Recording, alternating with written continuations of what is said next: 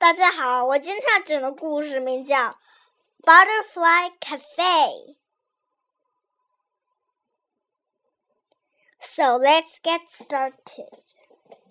Elsie came in the mail today. We could wait until May and plant them outside.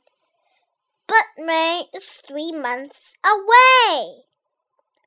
So we start our seeds inside.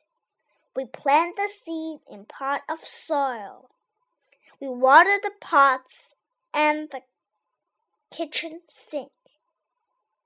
We place the pots in a sunny window and we wait. Some seeds will grow into food, but the food is not for us.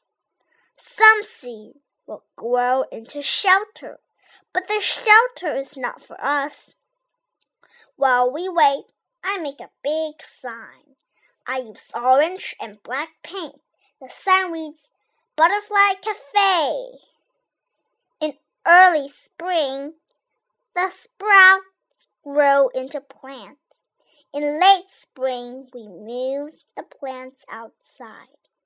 I place my sign beside the plant. Butterfly Cafe is open. I hope our customers will lay their egg on the milkweed plant. I hope our customers will eat the nectar from the fruit plant. Our first customer arrives. She is orange and black with white spots. She is a monarch butterfly.